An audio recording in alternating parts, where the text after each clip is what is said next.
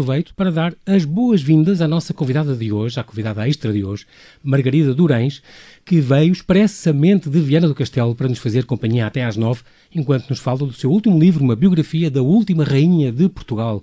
Boa noite, Margarida. Bem-vinda ao Observador. João Paulo, prazer. Obrigado por ter aceitado o nosso convite. Muito obrigada pelo convite. A Margarida veio de comboio no novo Intercidades e eu combinei é consigo. Ela, ela mora no, no, no Carvoeiro, portanto, no, no Conselho de Viana do Castelo e um, tem o comboio quase à, praticamente à porta de casa. À porta de casa. E é um serviço novo da Intercidades. É o serviço, eletrificaram a linha do norte e a partir, já está eletrificada até Viana do Castelo e, portanto, foi possível agora ter um serviço do Intercidades que realmente fazia muita falta à Viana do Castelo e aos habitantes do norte de Portugal. Pronto, fica aqui já um recado aqui a este, é pena este desinvestimento na ferrovia e aqui um recado de alguém que acabou de usar o serviço e que está muito contente. Para, mim, para mim é, é o, meio, o meio de comunicação fundamental.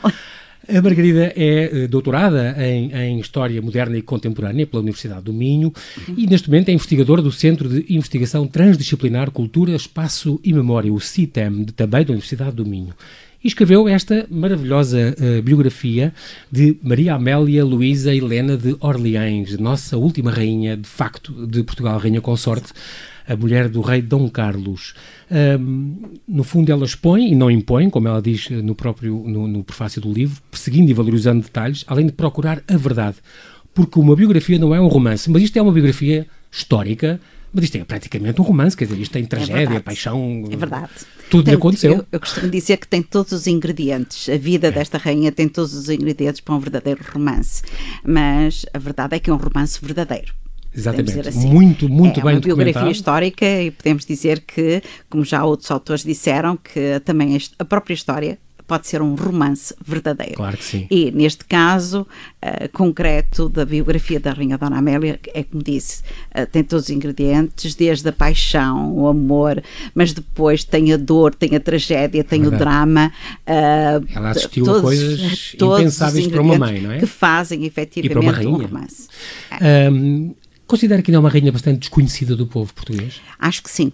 Acho que sim, até porque uh, ela, uh, como eu disse, é a última rainha, já que a esposa do Dom Manuel nunca chegou a reinar. Dom Manuel II, exatamente. Dom Manuel II, o filho Enquanto da Dona Amélia. Até vir a República, já, já casou-se. Já casou-se, quando Dom Manuel se casou, já Estava era um rei exilado. Uh, portanto, eu considero que a última rainha de Portugal é, de é efetivamente, de facto, como diz a rainha Dona Amélia. Uhum. Uh, uh, só que é, é o final da monarquia. Uh, é um período que nas escolas praticamente não é estudado. O programa já, já, não chega lá. Já não chega lá. É. Nunca se consegue chegar lá. como eu costumo dizer. Também, também por isso quando, é bastante quando chega, quando se chega à Revolução Liberal já é muito bom, é, quanto mais o resto da monarquia. O fim do século, exatamente. Exato.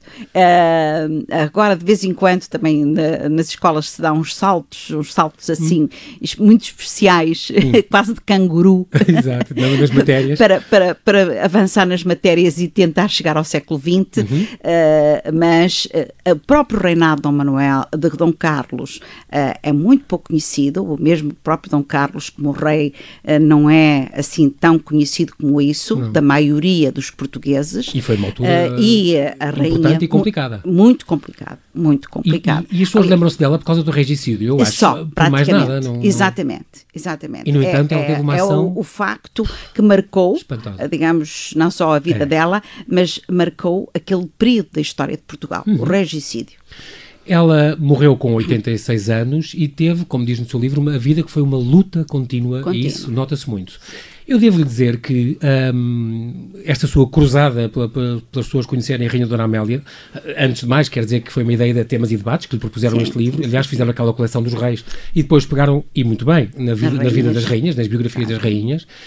Um, há já três ou quatro biografias da Rainha Dona Amélia, de por estrangeiros sim, ou por sim, nacionais, tudo sim, bem, mas Esta várias marca, marca Margarida, eu devo dizer, fiquei fascinado e já tenho visto críticas ao seu livro que falam disso mesmo. A, a, documentação e a pesquisa que fez, extraordinária, porque a Margarida não se poupou esforços, foi tudo o que era envia em museus e arquivos portugueses e andou, foi à França e consultou o, o Arquivo Nacional de França, a Biblioteca de França, as cartas da Rainha, uh, inclusive cartas, eh, teve em casas particulares que tinham cartas, sim, sim. a consultar cartas sim, que ela tinha escrito a, nobreza da altura e amigas. Exatamente.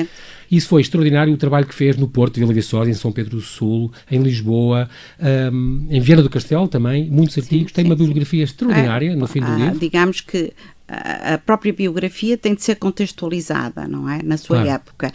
E efetivamente ela tem uma obra que só pode ser compreendida se a, gente, se, se a contextualizarmos na própria época em que ela cria, uh, enfim, um conjunto de, de, de instituições uh, uhum. no campo da saúde uh, que, que precisam Marcaram. de ser explicadas. Claro que sim. Marcam e, e a época e precisam de ser explicadas. Claro que. Daí que eu tenha utilizado também arquivos locais uh, para contextualizar, dando exemplos.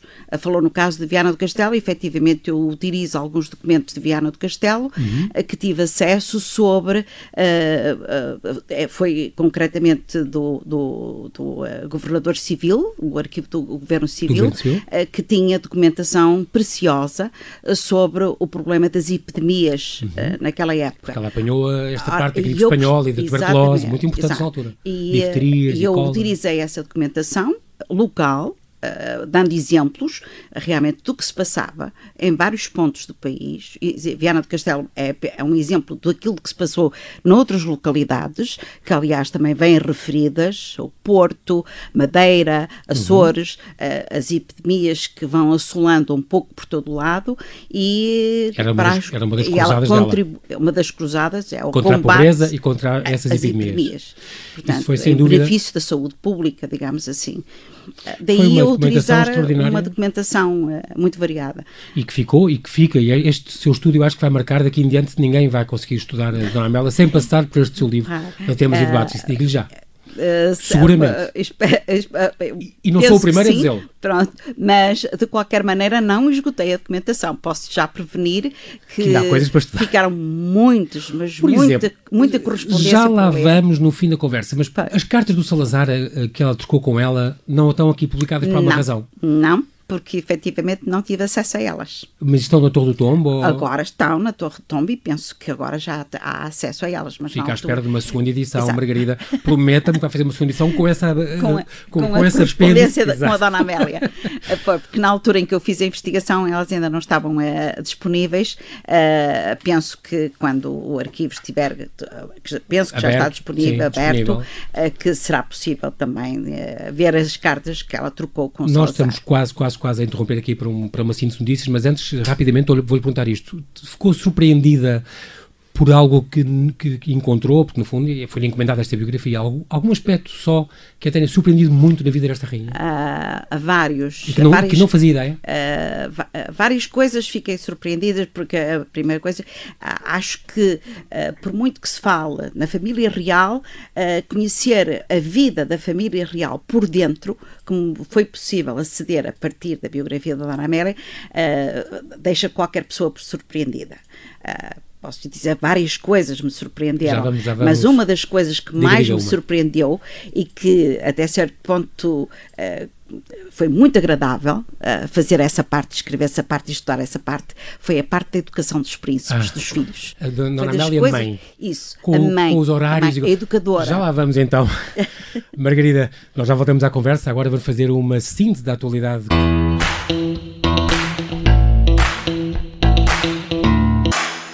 Continuamos a conversa agora com Margarida Durães, a historiadora que traz ao serão do Observador a última rainha de Portugal.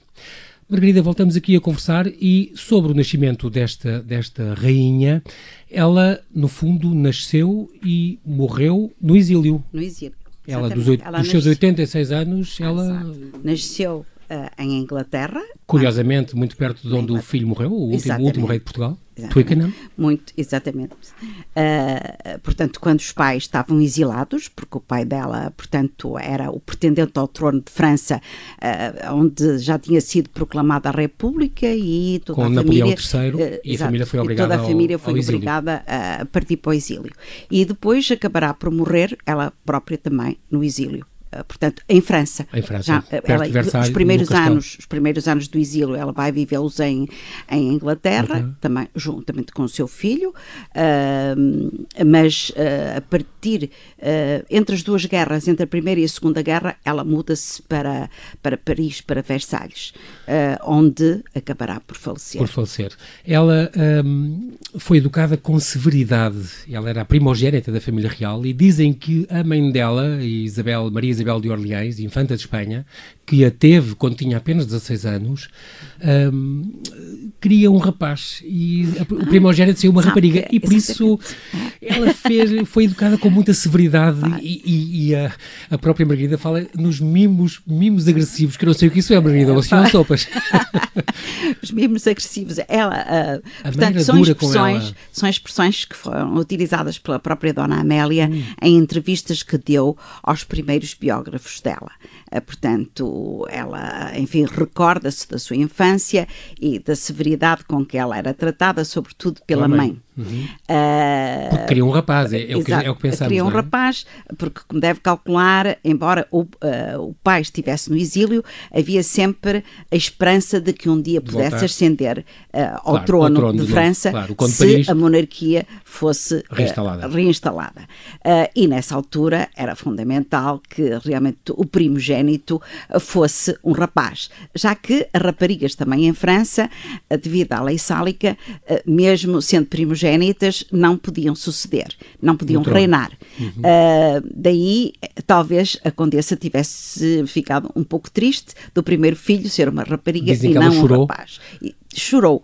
Eu ponho dúvidas que tenha sido essa a, prima, a principal razão uh, do sexo da criança, ser uma uhum. rapariga. Mas, por outro lado, também compreendo que no contexto uh, da, da vida familiar da Condessa de Paris, isso fosse realmente um acontecimento muito importante, porque a própria família uh, dela vivia problemas graves devido à sucessão, uhum. exatamente, de, dos seus antepassados, com é problemas gravíssimos mesmo em França. É verdade que ela tinha complexos por ser tão alta?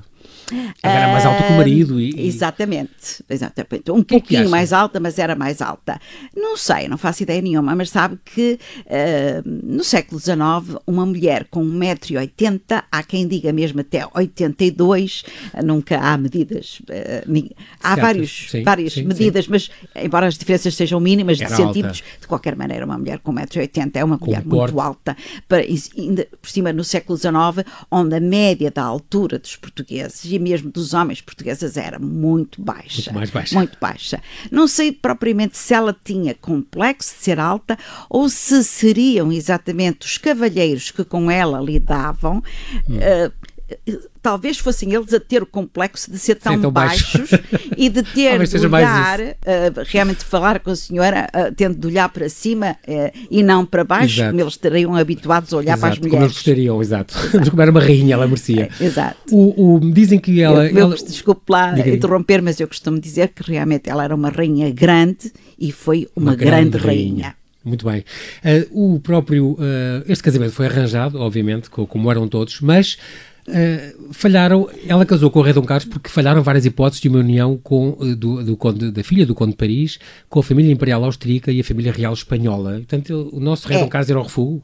Uh, não, não, não sei bem se foi. Realmente uh, pretendia-se que a primogênita uh, do Conde de Paris casasse, uh, casasse num, numa corte, numa uhum. corte, já que ela não podia reinar em França, né, jamais, mesmo que o pai votasse uh, ascendesse do novo ao trono, do novo ao trono, ela jamais poderia ser rainha em França, portanto pretendia-se que ela uh, pudesse casar-se numa, numa, numa família real, numa casa real e de alguma maneira pudesse ascender ao trono também. Uh, Pensou-se, quer dizer, que, enfim, consoante os lados da família, a, a casa austríaca era uma hipótese, mas a outra hipótese era também a Rússia.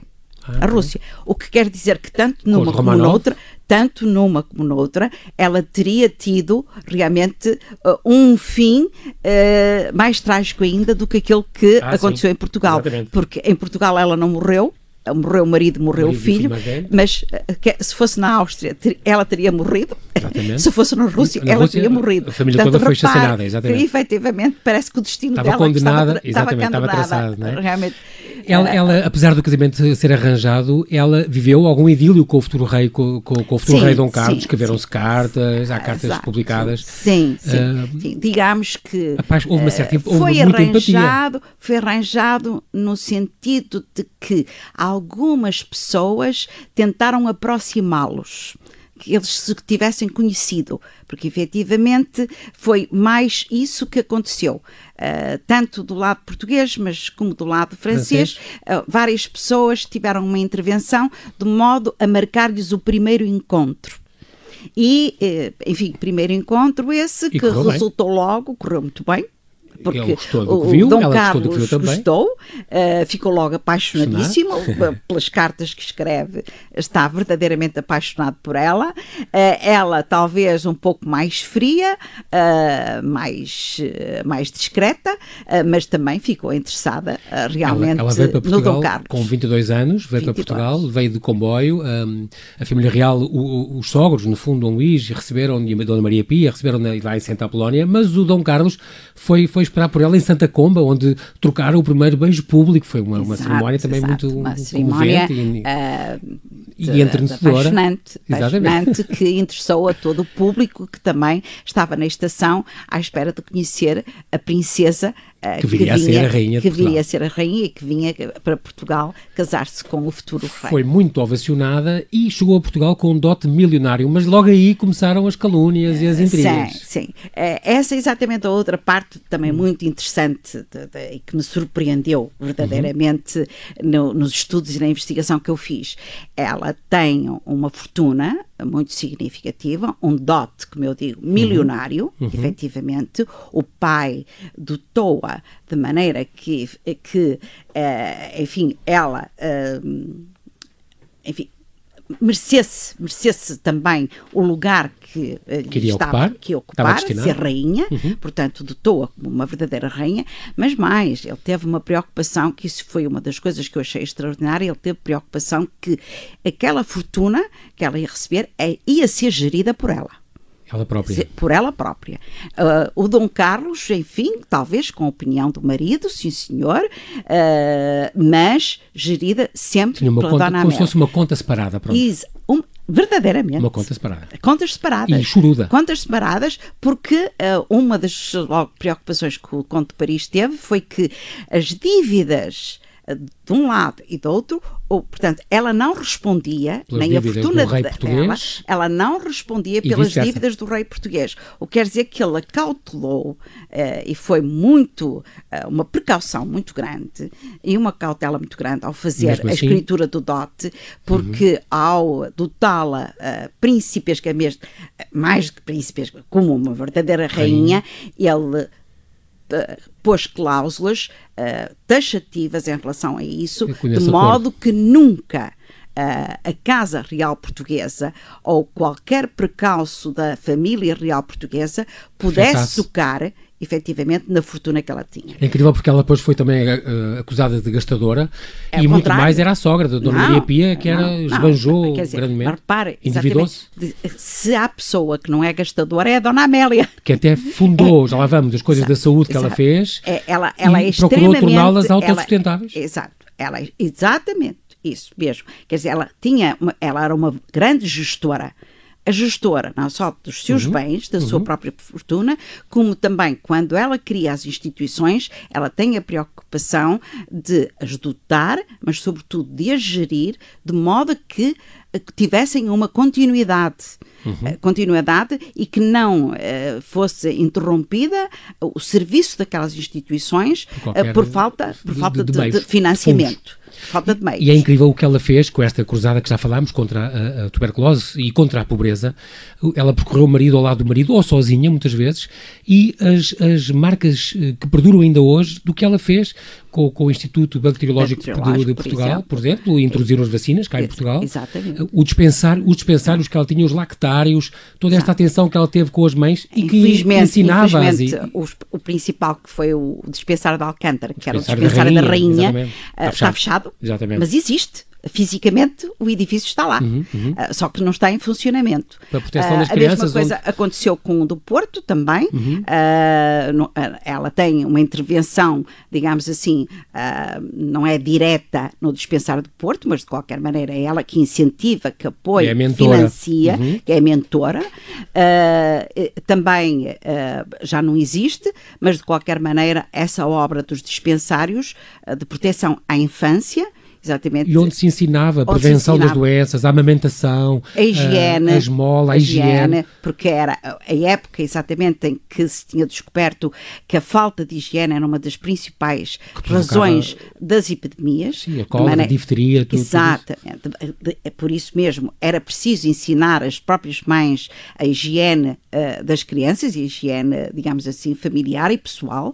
Uh, e era esse um dos, dos das grandes lições. Uhum e, dos... Sem falar dos sanatórios também, que ela, Isso, da luta contra a tuberculose, que era a grande luta, praga do momento, grande, o grande flagelo outra, do momento outra parte da obra dela que é fundamental no campo da saúde pública, a Assistência Nacional aos Tuberculosos. É a partir da Assistência Nacional aos Tuberculosos que se vão começar a criar os primeiros, os, os primeiros sanatórios. sanatórios uhum. Um pouco por todo o país, uns na Otão, montanha, outros Otão, juntos do mar, guarda, exatamente. exatamente. Uh, mas também depois vão-se criar aquilo que se também designou de dispensários, uhum. mas onde eram tratados os doentes tuberculosos uh, e, e, que se espalham, é uma verdadeira rede a nível nacional, uhum. uh, e é a partir daí que se faz o combate, o verdadeiro combate à tuberculose. E isso é, é digamos que é obra da Dona Amélia, não só enquanto rainha aqui, mas depois também no exílio, porque uh, todas Continua essas obras, uh, todas as obras estiveram em causa por falta de financiamento, uh, pediam-lhe, escreviam-lhe a pedir ajuda e ela, e ela conseguiu essa ajuda. providenciou. Exatamente, providenciou a ajuda financeira. Sem falar dos institutos Corrosano Náufragos e das cozinhas económicas e das o creches. O Instituto Ultramarino, por exemplo, também. O Papa depois condecorou até com o Rosador. Uh, um, um, conjunto de obras que, que ela criava e financiava diretamente, ou então, uh, através de outras pessoas, ela fomentava e apoiava uh, ideias e propostas que lhe eram sugeridas por outras damas da corte, ou sem ser mesmo da corte. Já voltamos já depois deste pequeno recado.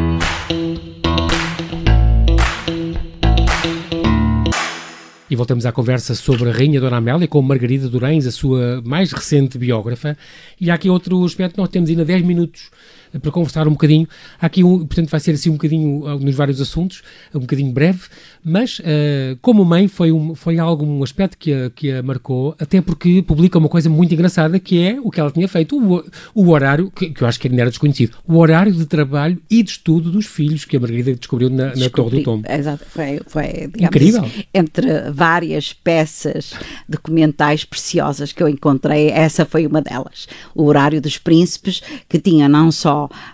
uh, digamos, o, o, conjunto de disciplinas uh, que eles deviam estudar em cada um dos anos, portanto, uhum. havia mesmo, uh, portanto, a proposta que tinha sido feita pelos professores e que tinha sido aprovada por ela e pelo Dom Carlos, do estudo dos filhos nas suas diferentes fases e depois o horário de trabalho. O horário de estudo e horário de trabalho.